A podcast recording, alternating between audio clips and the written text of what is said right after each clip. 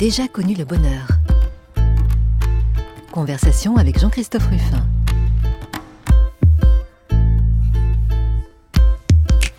J'ai déjà connu le bonheur. Parfois, parfois, et il faudrait employer plutôt ce terme au présent, mais là, aujourd'hui, je crois qu'en effet, on va parler du bonheur, non pas au passé, mais avec un peu de mélancolie. J'ai déjà connu le bonheur, disait Jules Renard, vous le savez. Mais ça n'est pas ce qui m'a rendu le plus heureux.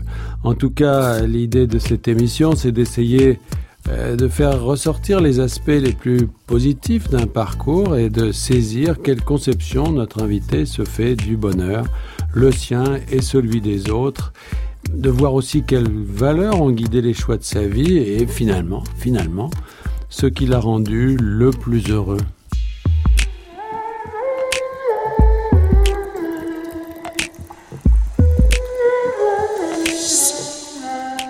J'ai déjà connu le bonheur, je reçois aujourd'hui Sarah Yalda. Bonjour Sarah Yalda. Bonjour Jean-Christophe. Alors normalement je devrais vous donner votre vrai prénom parce que vous en avez changé.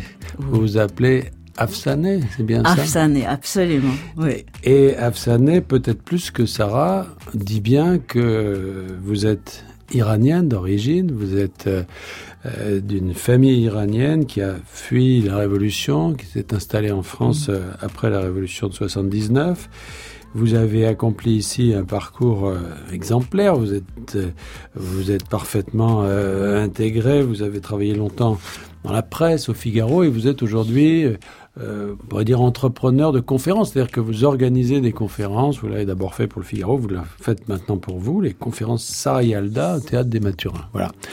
Alors, c'est de tout ça dont je voudrais vous parler, et évidemment autour de l'Iran, parce que vous avez écrit un très beau livre euh, qui s'appelle Regard persan, avec un petit jeu de mots, euh, c'est un persan SAN chez Grasset, il y a quelques années. Voilà, et c'est toutes ces questions que je voudrais aborder avec vous sur ce, ce bonheur que vous situez quand pour vous?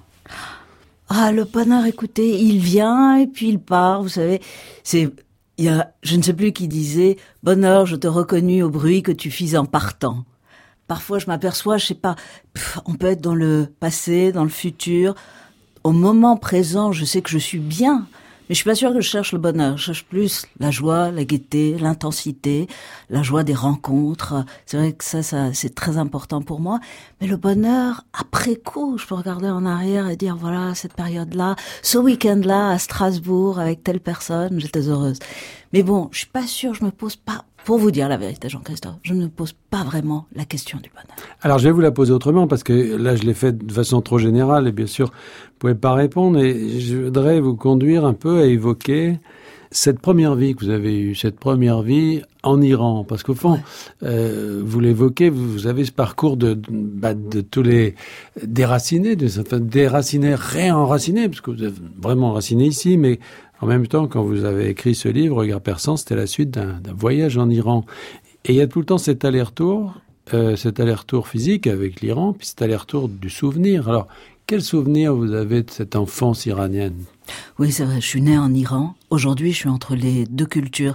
J'ai pas vraiment de racines. Je, si, je, dois donner une... Euh, vous proposer une métaphore, ce serait plutôt une plante en pot vous voyez, sans, sans vraiment de racines, mais contre un bal d'un pays à l'autre et qui peut vraiment rayonner, qui peut aussi euh, avoir sa beauté. En tout cas, oui, je suis née euh, il y a 50 ans en Iran. On m'a donné le prénom d'Afsané, qui veut dire légende. Légende, une légende. Légende. Les, prénoms persans ont souvent une signification. J'ai une cousine qui s'appelle euh, Setare. Setare, ça veut dire étoile. Stella, hein, c'est aussi un prénom en Italie.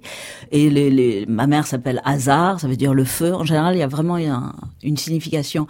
Et alors, mon nom de famille, c'est Yalda, et c'est la nuit, c'est le solstice d'hiver.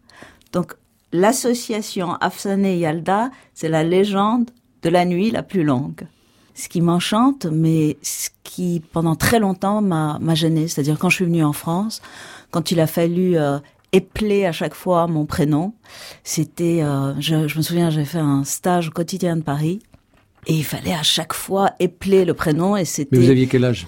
Quand je suis arrivée en France, j'avais euh, j'avais 9 ans, j'étais en pension, c'était avant la Révolution, c'était en 76.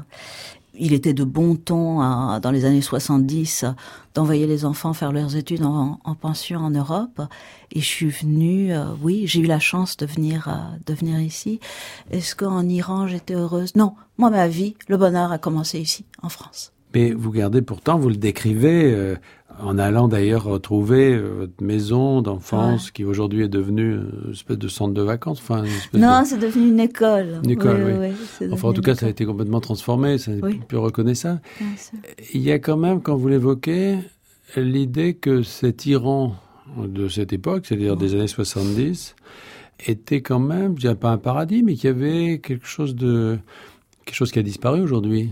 C'est une époque, c'est un Iran qui n'existe plus, sauf dans, le, dans les souvenirs et dans la sensibilité de ceux qui l'ont gardé en mémoire. Mais c'est vrai que pour moi, c'est assez important.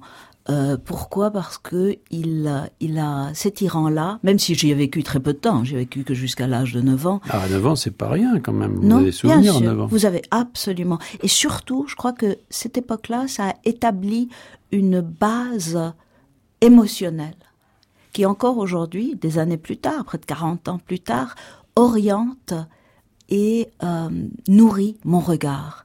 Et vous le savez, finalement, c'est le regard qu'on porte sur le monde qui définit sa circonférence. À peine rentré en Iran, l'ayatollah Khomeini sort ses griffes. Il veut nommer un nouveau gouvernement et faire passer tout le monde en jugement. C'est du moins ce qu'il a annoncé hier au cimetière de Téhéran. Les partisans de l'ayatollah veulent peuvent injurier, gueuler et hurler, cela ne signifie rien, a répliqué le Premier ministre. En tout cas, hier, le chef religieux a reçu un accueil délirant. En ligne, notre envoyé spécial, Yves-Paul Vincent. Chacun voulait toucher la voiture du vieux chef religieux, et cela a donné sur chaque mètre du long parcours qui séparait l'aéroport du cimetière un mélange de liesse populaire et de pagaille indescriptible.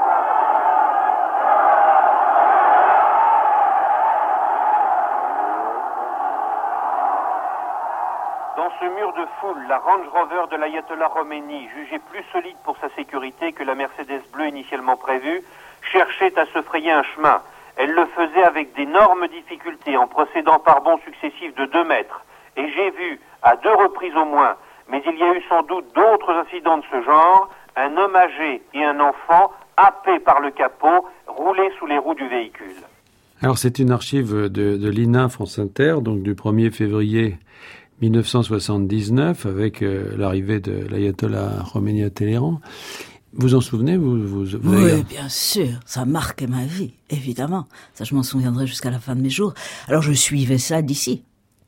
Je suivais ça d'ici et vous n'imaginez pas avec quelle euh, attente, quel empressement on écoutait. Il y avait un silence le soir à 20 heures devant le journal télévisé et on attendait finalement l'arrivée de Patrick Poivre d'Arvor, c'était lui qui présentait le, journal, pour nous annoncer finalement l'anéantissement de nos vies. Sarah Yalda, vous avez tout, de suite compris que c'était fini, que, que, la, que la révolution allait tout balayer. Enfin, que c'était fini, euh, que le régime du chat était fini, oui, bien sûr.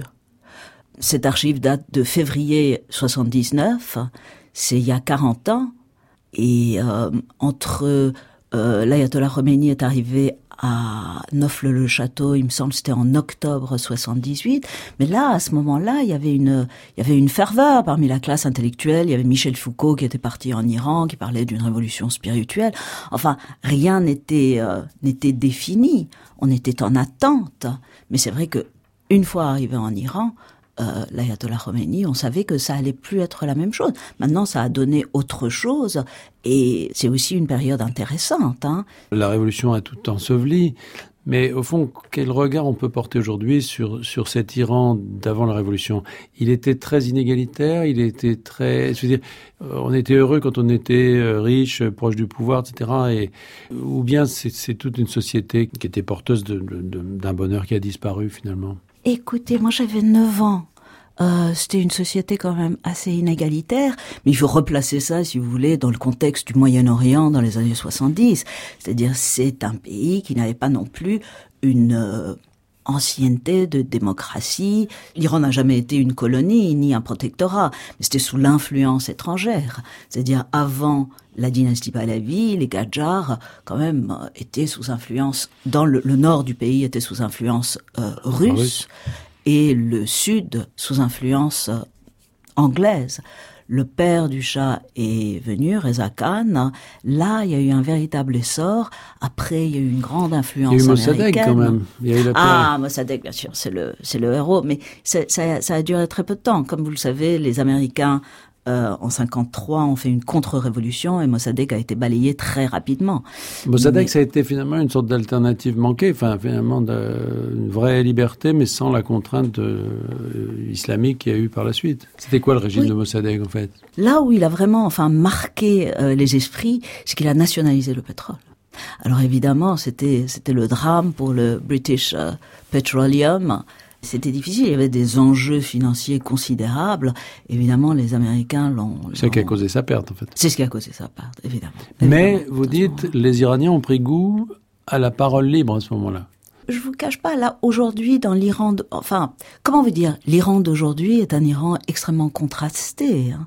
C'est-à-dire, euh, vous voyez, si, il faut remettre ça dans le contexte et puis dans la géographie quand même, il y a des élections en Iran aujourd'hui. Oui, on va en reparler tout ça. Voilà, hmm. c'est euh, chose euh, qui n'était le président de la République est quand même élu. Alors évidemment, il faut que euh, ceux qui se présentent à l'élection présidentielle soient adoubés par un conseil euh, de sages, mais quand même, il faut passer. Vous voyez, il faut comparer l'Iran quand même aux pays qui sont, qui sont, qui sont dans la région. Mais ce qui veut dire, Sarah Yalda, c'est que cette révolution de 79, c'est une révolution en quelque sorte qui a été confisquée, mais au départ, euh, elle était, il y avait un vrai soutien populaire, il y avait un... Absolument, il y avait un... Enfin, confisqué, je sais pas, après il y a eu la guerre. C'est exactement comme la Révolution française, c'est-à-dire c'est Saddam Hussein qui en septembre 80 attaque quand même l'Iran. Donc ça, il faut pas, il faut pas l'oublier. Hein. Ce sont quand même les pastarans qui, euh, l'ayatollah Khomeini crée une armée parallèle, et c'est quand même les pastarans, cette armée parallèle, plus l'armée iranienne nationale, qui ont sauvé euh, les, les, frontières de l'Iran. Et à ce moment-là, nous, Iraniens, nous étions seuls. Et évidemment, si les frontières du pays sont attaquées, les Iraniens sont un peuple extrêmement nationaliste. Tout le monde était derrière le gouvernement pour sauvegarder le pays. Je me souviens, Reza, le prince Reza, le fils du chat, lui-même qui avait son brevet de pilote, sa licence de pilote, avait fait une annonce en disant, voilà, si vous avez besoin d'un pilote, je viendrai pour défendre mon pays. Il avait fait ça, l'annonce était pour l'ayatollah Khomeini, enfin pour, le, pour la République islamique. Donc vous voyez, une fois que le pays est attaqué, tout le monde est derrière le pays pour sauvegarder le pays. Et la guerre a été extrêmement, ça a été des périodes très difficiles, ça a duré huit ans, et l'Occident à ce moment-là était derrière Saddam. Moi, Marjane, futur prophète, ai décidé que, premièrement, tout le monde doit avoir un bon comportement. Deuxièmement, tout le monde doit faire une bonne action. Nous sommes en train de vivre un moment historique. Troisièmement, plus aucune vieille ne souffrira. Si c'est comme ça, je veux bien être ta première disciple. C'est vrai? Génial T'as vu une révolution et une guerre. Ah ouais? Et t'as vu beaucoup de morts? Quelques-uns. Waouh, balèze. Dès que je dis d'où je viens, on me regarde comme si j'étais une sauvage. Pour eux, nous sommes tous des cinglés fanatiques qui passent leur temps à hurler en se tapant dessus.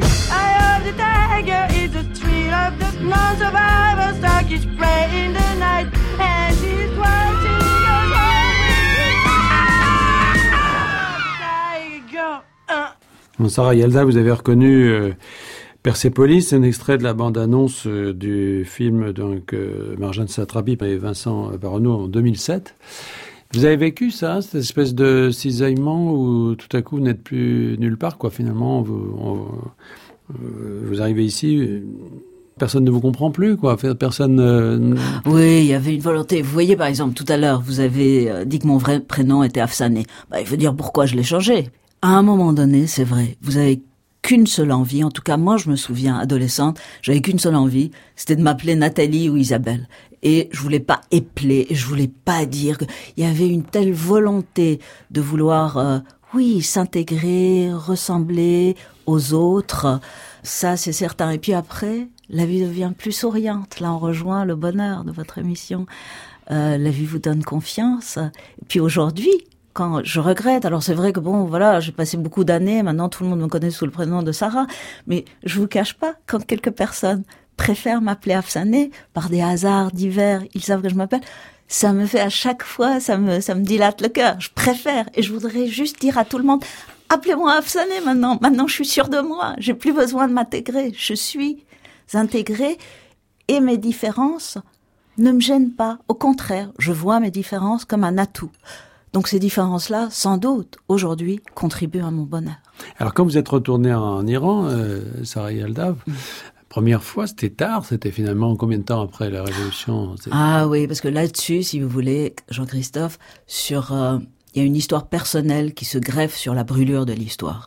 Je suis en pension, pendant deux ans je retourne l'été, mais je viens d'une famille un peu un peu déchirée, un peu... Enfin, disons, c'est un divorce banal dans les années 70 où en Iran, euh, les pétrodollars quand même tombent très très vite, où les gens perdent un petit peu leur valeur, donc on, on envoie les enfants en pension. Ensuite, euh, bah, je continue à être en pension. C'est-à-dire que votre mère euh, voulait vivre sa vie et vous a mise euh, en pension. Oui, j'ai une mère qui est qui est merveilleuse, qui aujourd'hui euh, je, je l'échangerai contre aucune autre mère. Mais quand j'étais enfant, euh, c'était, j'ai pas le souvenir d'avoir dîné une seule fois avec elle. C'est-à-dire, c'était, il y avait une telle frénésie de fêtes, de sorties, de voyages. Enfin, vous voyez, la, la société changeait tellement. Les, les gens comme ma mère qui étaient jeunes et qui étaient extrêmement sollicités, euh, si vous voulez, avaient perdu leur, euh, leur sens de la famille. Et votre père, au contraire, lui, est resté en Iran Oui, mon père est resté là-bas. Et avec beaucoup de difficultés, c'est-à-dire que lui fait partie de ces, cette génération, il était né en 1915, qui au fond était déjà installé, qui avait une position euh, de pouvoir, on peut dire, dans, dans l'Iran de, de, la Révolution, d'avant la Révolution. Qu'est-ce qui lui est arrivé en fait? Oui, les parents étaient séparés. Hein. Ils se sont séparés quand j'avais un an. Donc ma mère était... Euh, elle, elle, appartenait à voilà à cette élite euh, qui passait beaucoup de temps dans les soirées, dans les boîtes de nuit, en Europe, dans les stations de ski. Et, et puis mon père était un monsieur extrêmement sérieux. Je sais pas comment ils ont fait pour se marier d'ailleurs. Enfin un moment d'égarement mutuel sans doute et dirigeait tout le département scientifique de l'université de Téhéran. Alors évidemment, vous savez, le, le, le, une révolution, c'est Junger disait, une révolution, c'est un changement de propriétaire. Mais en dehors de ça, en dehors des, des, des maisons, des choses qui changent de main, et des usines et le pouvoir qui change de main, l'université aussi change de main. Donc il a, il a passé des, des, un temps un petit peu difficile. Et lui n'a pas envisagé l'exil. C'est difficile, hein, il était déjà âgé. Et euh, c'est difficile de partir. Vous voyez, d'abord, il faut quand même avoir euh, de quoi vivre à l'étranger. Puis il s'était remarié. Et puis, il était profondément iranien. On reparlera tout à l'heure d'autres figures intellectuelles et euh, universitaires, et notamment de, du philosophe Dario Shayegan. Lui est parti, mais il est revenu en Iran. Je me souviens, quand je suis retourné en Iran, je suis allé voir Dariush, que vous connaissez bien, qui est aujourd'hui, je pense, sans exagération, le plus grand philosophe en Iran. Il est vénéré là-bas, hein, c'est vraiment une, une voix qui compte. Et Dariush m'a dit, tu sais, j'ai vécu, oui, une quinzaine d'années en, en, en, à Paris où j'ai beaucoup travaillé, mais j'avais l'impression d'être un piano, comme un piano désaccordé. Oui, c'est un homme euh, des grands espaces. Il ressemble à l'Iran. Il avait besoin de retrouver le désert. Nous sommes une civilisation finalement de désert et de montagnes. Et ce vide, ces montagnes, lui manquaient. Oui. Puisqu'on dit un mot de Dario Chaigan, euh, il faut en dire un petit peu plus pour les auditeurs qui ne le connaîtraient pas. Il a donc c'était un professeur de sanskrit, un homme immensément cultivé qui parle oui, euh, grand nombre de un élève de Henri Corbin. Un élève de Corbin et et, et euh, il a écrit des livres assez assez dur, euh, notamment euh, qu'est-ce qu'une révolution religieuse, euh, qui a été publié donc en exil quand il était en France.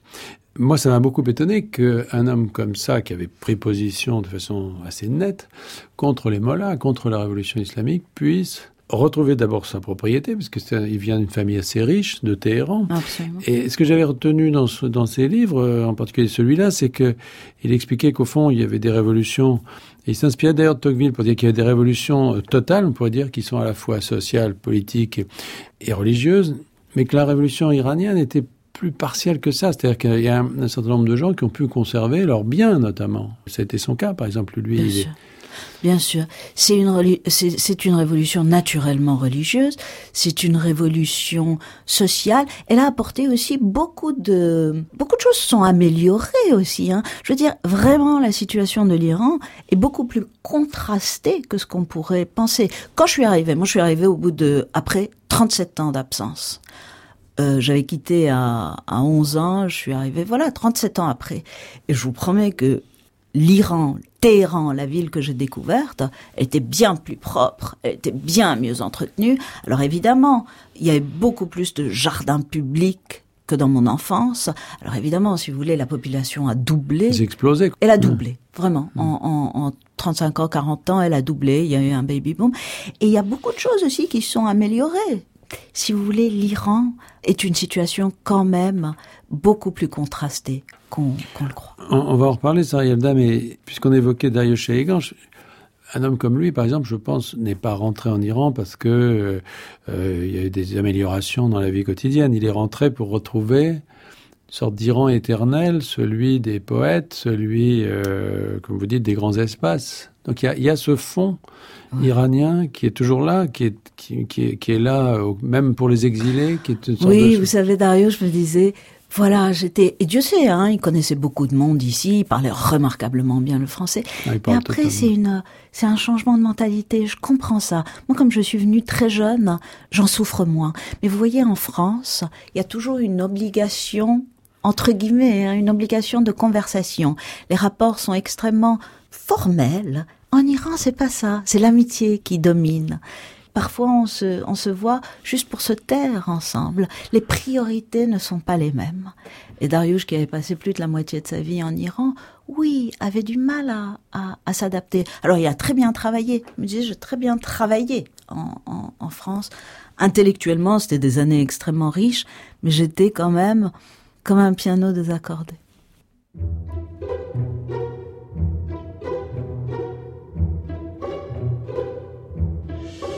در سلسله عشق تو.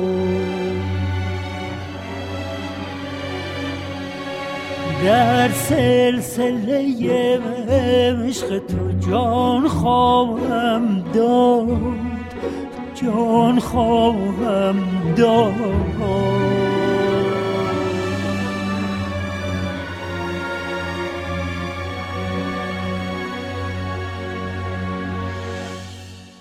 در عشق تو.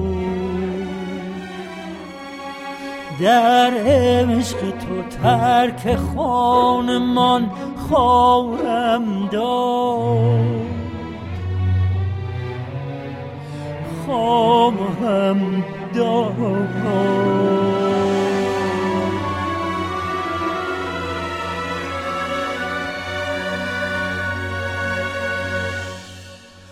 روزی که تو را ببینم ای یار عزیز. آن روز یقین بدان که جان خواهم داد جان خواهم داد. آن روز یقین بدان که جان خواهم داد. جان خواهم داد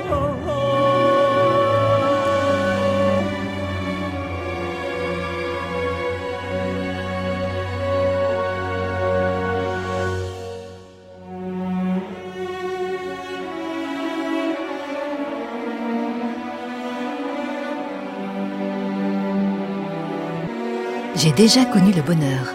Jean-Christophe Ruffin.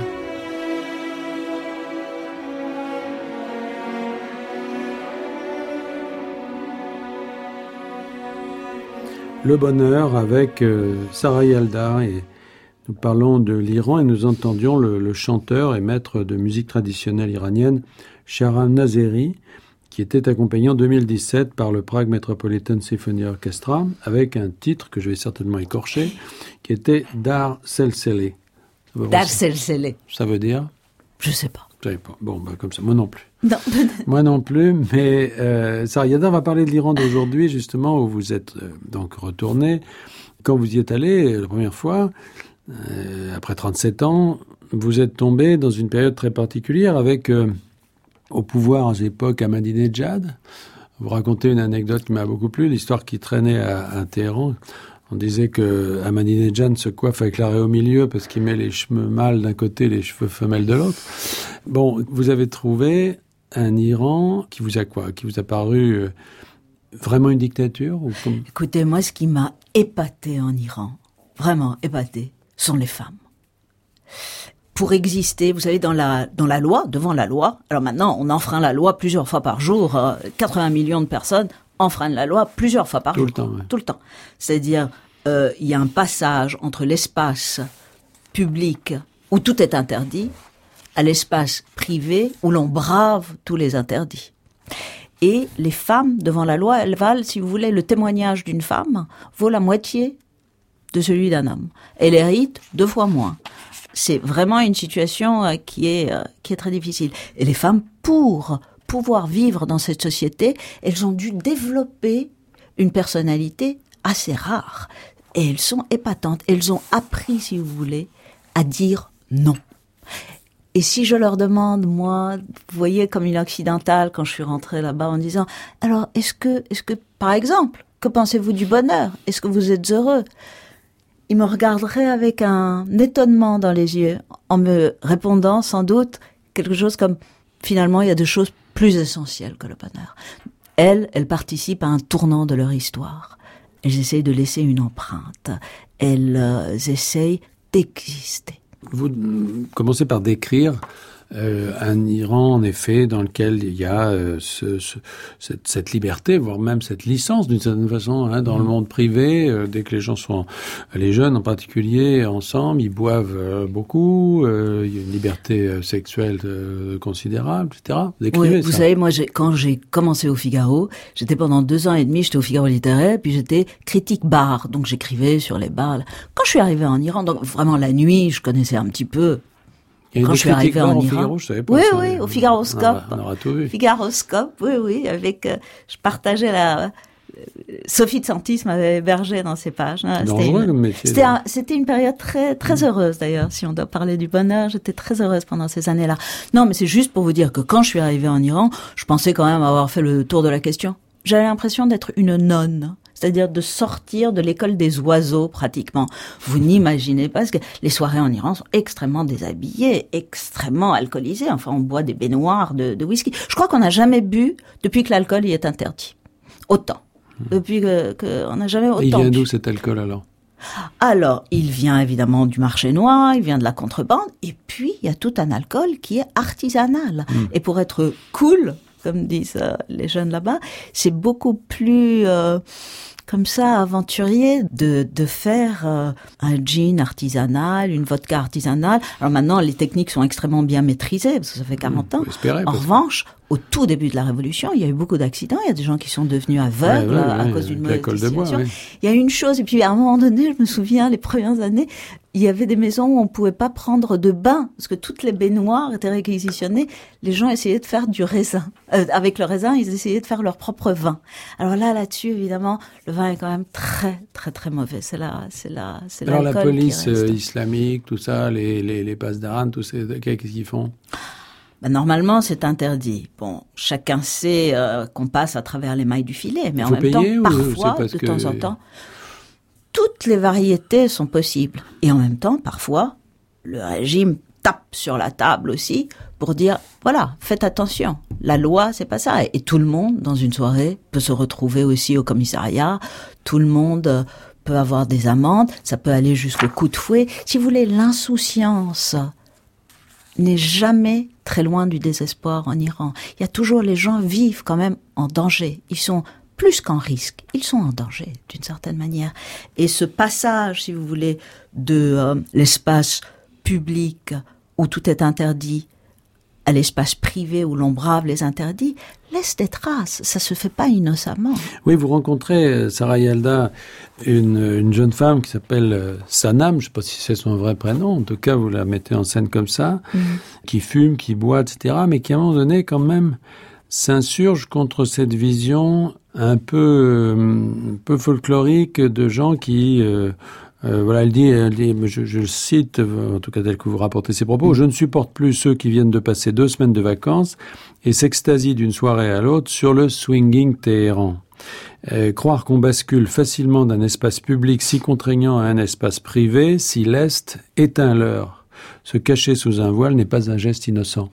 Autrement dit, euh, c'est pas si facile que ça. Elle, elle prétend même que d'une certaine manière, cette licence, ça n'est rien d'autre qu'une sorte d'omniprésence du sexe qui est liée justement aux interdits. C'est-à-dire que une sorte de euh, l'oppression est quand même, c'est quand même le fruit de l'oppression, cette liberté, paradoxalement. Écoutez, l'Iran a toujours été, c'est-à-dire en Iran, aujourd'hui, c'est vrai que quand vous arrivez à Téhéran, d'abord, il y a une grande différence entre ce qui se passe à Téhéran, dans la capitale, et la province. C'est beaucoup plus rigide. avec- Voilà, c'est quand même une, une, oui, il y a un véritable gap entre les régions et Téhéran. Quand vous allez dans le nord de Téhéran, en effet, vous voyez des femmes euh, très jolies, extrêmement maquillées, un peu trop d'ailleurs, parce que c'est une manière aussi de résister, si vous voulez. C'est pas juste par coquetterie, c'est aussi une manière de résister à, au régime. Et ce sont des foulards à bascule.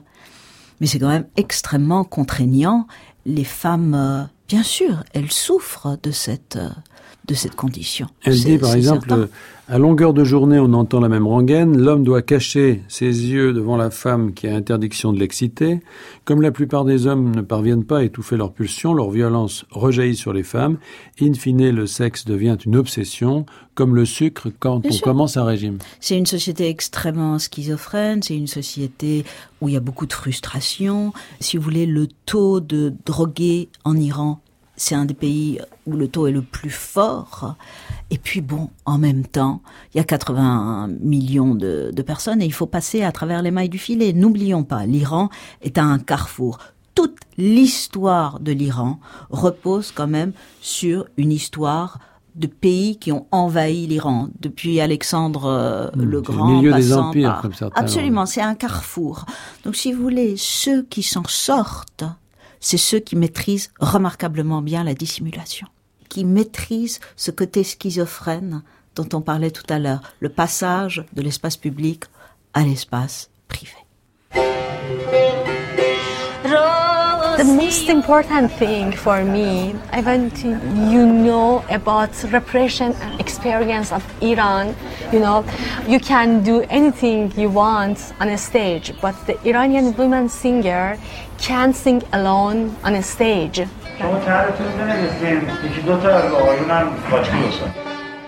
Do you like to have concert in Iran? I would like it if it's possible. They can turn off the microphone, turn off the light, and drop the Put you in concert. jail. We need a permission. So in what way? It can be a revolutionary act. فکر می‌کنم که این خودش انقلابی ترین کاریه که توی این دوره توی ایران میشه انجام داد. How you say music? موسیقی. Wow. It's very nice. موسیقی. ولی اونا گفتن که مسبعد نیست که مثلا این مشکل چیه؟ Alors, on écoutait une archive euh, de 2014. C'est un film qui s'appelle No Land's Song de Hayat Najafi. Et le réalisateur, en fait, filme le, le combat de sa sœur, qui s'appelle Sarah Najafi, euh, jeune compositrice qui veut organiser à Téhéran un concert de chanteuse en solo. C'est interdit pour une femme de chanter euh, de- devant un public mixte en Iran. Oui, oui. oui. Et alors, mais ils le font quand même. C'est ce dont on parlait, c'est-à-dire on passe à travers les mailles du filet. Mais si on veut interdire, la loi est contre l'organisation de concerts euh, où il n'y a que des femmes. Alors après, on met un homme, vous voyez, on bidouille, mais euh, mais c'est ouais ouais non non la, la loi est difficile. Et alors, en même temps, comme on dit ici maintenant, euh, vous, vous dites, vous soulignez bien, et on vous dit, toutes ces personnes que vous rencontrez vous disent que le voile a aussi libéré. Euh, Ah oui, c'est extrêmement paradoxal. C'est-à-dire, Je suis évidemment pas pour le voile, c'est certain. Mais assez bizarrement, le voile, c'est un paradoxe, il me semble, je l'expose.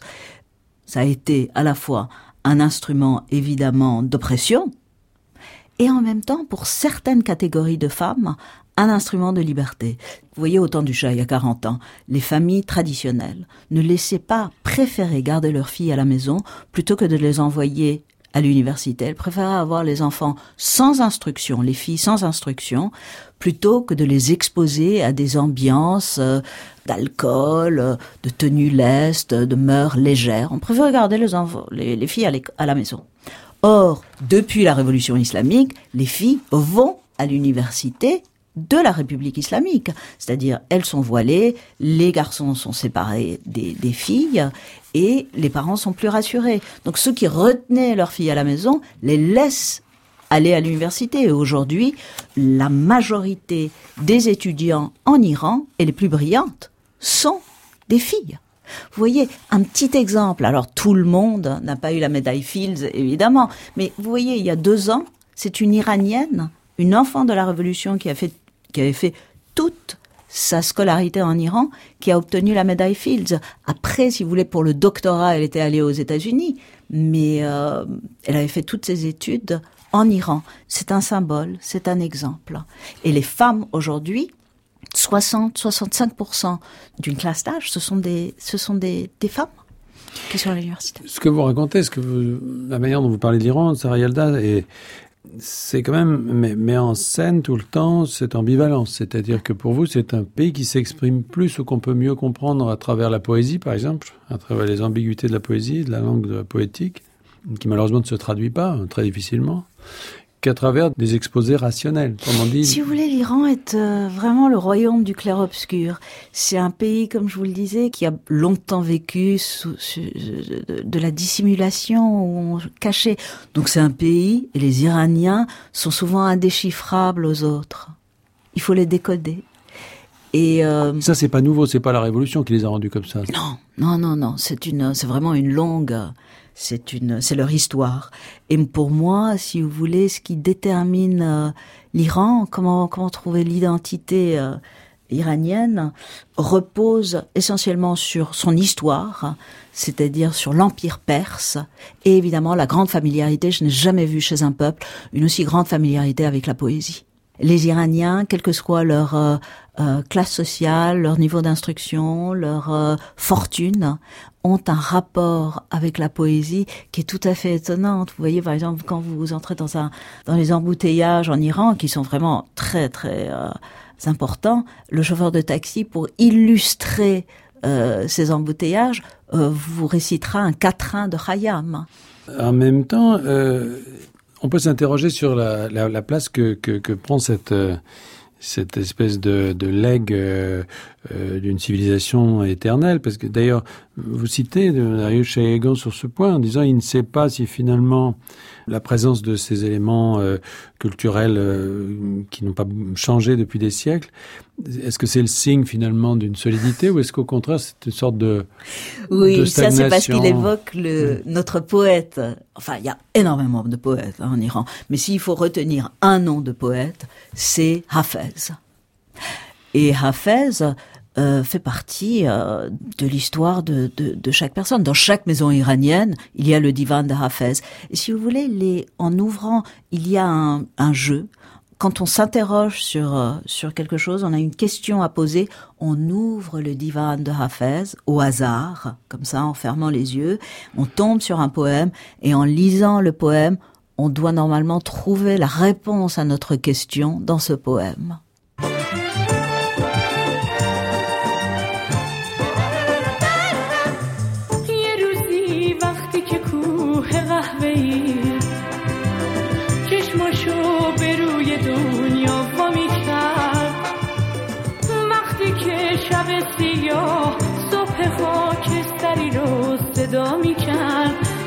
که روز خودشو تو رگ شب رها می‌کرد.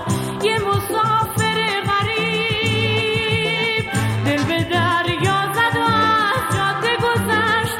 شهر تنهایی رو زیر پا گذاشت. همه پنجره های بسته رو به روی روشنی روز گذاشت. رفت و رفت تا که رسید به شهر عشق. اما دید که آدما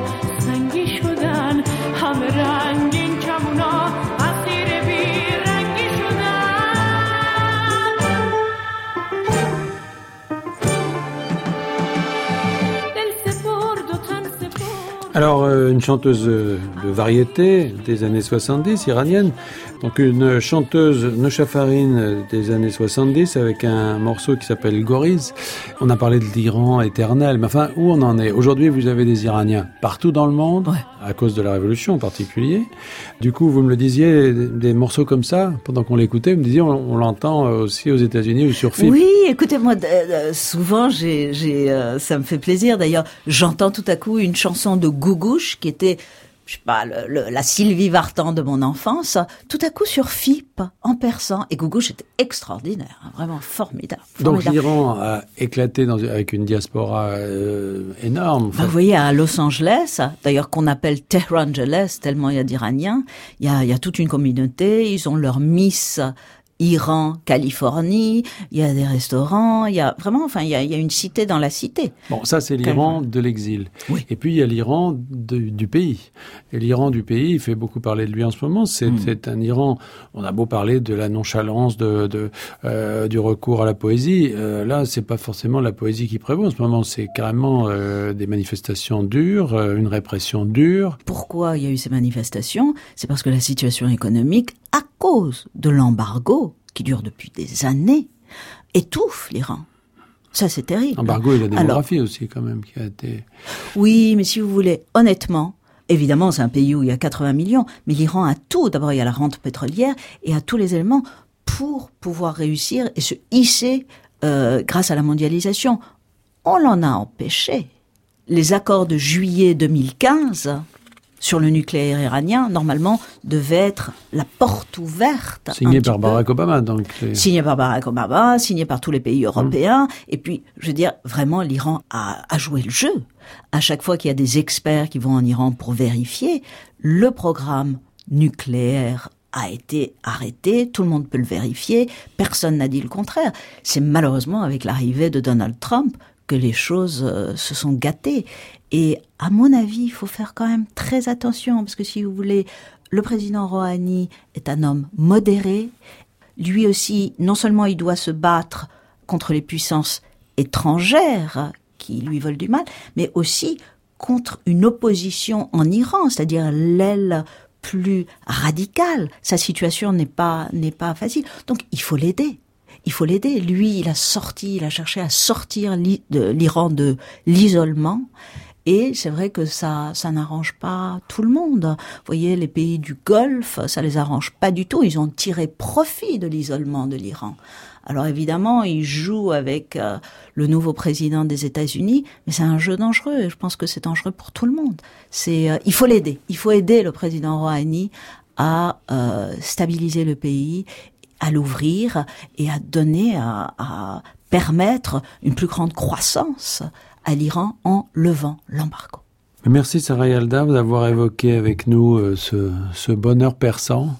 Merci Jean-Christophe. Si contrasté et qui, euh, on peut l'espérer, va refleurir dans un pays qui est quand même euh, aujourd'hui en grande difficulté, mais qui a aussi évidemment une grande culture et qui ne périra pas de sitôt. Merci Sarah Yalda. Merci Jean-Christophe.